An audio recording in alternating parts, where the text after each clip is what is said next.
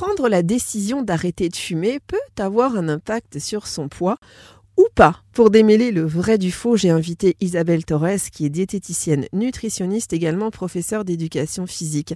Bonjour Isabelle. Bonjour. Alors, euh, grossir après l'arrêt du tabac, bon, c'est une fatalité ou alors pas forcément? Euh, Pas forcément, Céline. Les études montrent qu'il y a une prise moyenne de poids à l'arrêt du tabac de 2 kg. C'est vrai que le fait de fumer permet de dépenser des calories, 200 calories environ pour 20 cigarettes fumées dans la journée. Mais la prise de poids à l'arrêt du tabac n'est pas une fatalité, il y a des solutions pour l'éviter. Alors en tant que professeur d'éducation physique et sportive, est-ce que vous recommandez de se mettre au sport justement pour couper cette envie de fumer? Est-ce que c'est vraiment efficace? Mais bien sûr, plusieurs études indiquent que l'exercice physique, même occasionnel, diminue de manière significative les symptômes de sevrage tels que la tension, l'irritabilité, le stress, les troubles de la concentration et du sommeil. De plus, l'exercice agit positivement sur le craving. Alors le craving, c'est le manque obsédant à l'arrêt du tabac qui est à l'origine de nombreuses rechutes. L'activité physique va permettre de détourner l'attention en se concentrant sur autre chose.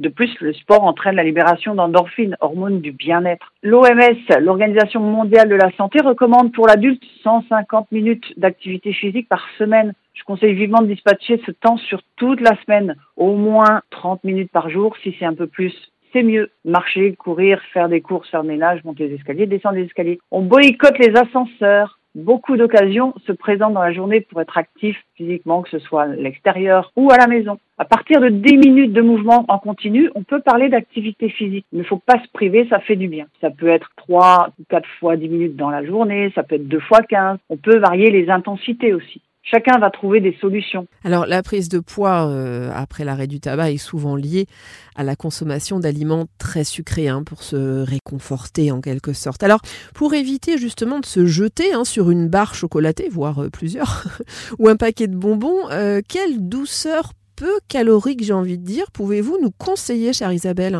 Alors, je vais vous parler de douceurs qui vont rester caloriques, mais qui vont rester de bonne qualité puisque beaucoup plus naturels. La bonne idée, c'est de se préparer des petits paquets d'aliments qualifiés plus naturels et meilleurs pour notre organisme, euh, donc pour notre santé. Par exemple, euh, des fruits à coque. Ce sont des fruits oléagineux, les noix, les noisettes, les amandes, des choses comme ça, toujours sympas à grignoter. D'ailleurs, le programme national nutrition santé en recommande une quinzaine dans, la journée pour une bonne santé. Ensuite, on peut aller vers des fruits secs aussi, des fruits et des fruits séchés. C'est facile à mettre dans la poche et ça peut être sorti rapidement et mis en bouche facilement. Ça pourra compenser la gestuelle du fumeur. Certes, vous me direz, donc ces produits sont riches en sucre et même en acides gras. On est bien d'accord, mais ça reste des aliments naturels qui sont aussi très riches en vitamines et minéraux et en fibres et donc très bon pour nous. Est-ce qu'il est judicieux euh, de multiplier les collations de qualité, hein, évidemment, euh, dans la journée pour pallier l'envie de fumer? Est-ce que ça fait pas trop de collations si on abuse? L'arrêt de la cigarette, c'est pas toujours facile. Ces petites collations, elles peuvent se substituer au départ à la gestuelle de la cigarette. Le fait de porter des petits aliments à la bouche peut compenser. Boire un verre d'eau peut aussi compenser. Les choses doivent se faire petit à petit, donc il ne faut pas culpabiliser sur ces mini-collations. De plus, si on travaille sur la qualité de ces collations, c'est encore mieux. Je me suis posé cette question en préparant euh, notre entretien. Euh, après l'arrêt du tabac, sur combien de temps à peu près hein, euh, s'étale la période, j'ai envie de dire, critique, c'est-à-dire pendant laquelle on est susceptible de davantage grossir? Il n'y a pas de vérité à ce niveau-là, mais on sait que quelques semaines sont utiles. Il faut savoir que pour modifier une habitude, il faut minimum trois semaines. On, a, on parle de 21 jours. C'est pour ça qu'il faut s'intéresser à son alimentation le plus tôt possible comprendre et connaître les principes d'une alimentation équilibrée, parce que si ça c'est déjà acté, il n'y aura que l'arrêt de la cigarette à gérer et pas la prise de poids, car les bonnes habitudes seront déjà mises en place. Quel serait le régime alimentaire type euh, que vous pourriez conseiller à quelqu'un qui a peur de craquer, de beaucoup grossir, avec évidemment à terme euh, le risque le plus important pour lui, c'est-à-dire de se remettre à la cigarette? Est-ce que vous avez, euh, on va dire, un menu type, c'est-à-dire une entrée, un plat et un dessert à nous, à nous proposer, Isabelle? Alors, on va pas vers un régime au sens de ce mot aujourd'hui. On va aller vers des comportements plus adaptés. Manger équilibré, c'est essentiel. On l'entend tout le temps, mais concrètement, on fait comment? Alors, commencer par des repères simples. On évite au maximum les aliments transformés, voire ultra transformés. On varie ses repas sur la semaine et on s'intéresse aux différentes familles d'aliments avec lesquels on va construire ces plats. Prenons l'exemple de l'équilibre dans l'assiette. On divise l'assiette en quatre. Une assiette équilibrée contiendra un quart d'aliments tels que la viande, le poisson ou des œufs. Un quart de, l'assiette sera pour les féculents, tels que le, riz, les lentilles, les pâtes, la semoule, les pommes de terre. Et le reste de l'assiette, une demi-assiette, sera pour les légumes variés. Pourquoi cette répartition?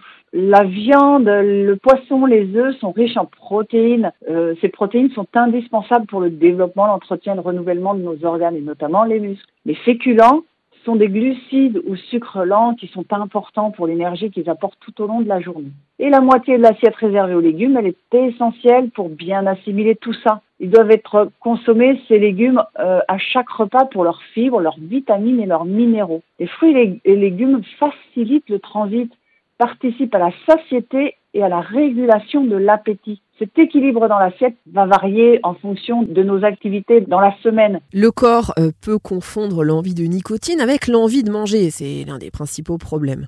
Alors comment tromper son organisme? Euh, Comment, euh, Isabelle, peut-on dévier notre esprit de cette envie irrépressible de fumer? Alors je resterai dans mes domaines que sont l'alimentation et l'activité physique. Trouver des petits rituels qui vont permettre de détourner l'attention sur d'autres choses. L'action de fumer est souvent liée à un rituel. Je pense à la cigarette avec le café le matin ou bien d'autres moments un peu cigarette liés à des timings bien précis. Modifier ses habitudes de la journée peut permettre de stopper ça. Changer ses rituels de début de journée, de fin de journée pourra dévier notre esprit euh, de l'envie de fumer. Chacun va trouver ses solutions, comme par exemple l'activité physique, la méditation, les exercices de respiration, autres techniques alternatives type yoga. Se mettre à l'activité physique régulière ou bien continuer si on était déjà engagé à un bon rythme d'activité physique, seul ou à plusieurs si on a besoin d'émulation et de rendez-vous fixes avec des amis ou dans des clubs sportifs. Tout ça va permettre de vraiment dévier l'envie de, de, de fumer. Et enfin, peut-être ne faut-il pas tromper son organisme, mais lui apporter d'autres solutions, d'autres plaisir, comme cette fameuse alimentation équilibrée, et plaisir, parce que alimentation équilibrée, il ne faut pas oublier que ça doit être du plaisir, qui permettra progressivement de se sentir mieux. L'arrêt du tabac peut être l'occasion de se tourner vers de nouveaux centres d'intérêt, et pourquoi pas la cuisine. Arrêter de fumer est un challenge hein, pour beaucoup d'entre nous. Euh, cela demande de la volonté, du courage et beaucoup de rigueur. Mais les bienfaits pour notre santé sont tels que cela mérite bien quelques efforts, vous en conviendrez. Isabelle Torres, merci beaucoup. Merci Céline. Et je rappelle que vous êtes diététicienne nutritionniste, également professeure d'éducation physique et sportive à Haute-Rive, près d'Auch, ça se trouve dans le Gers.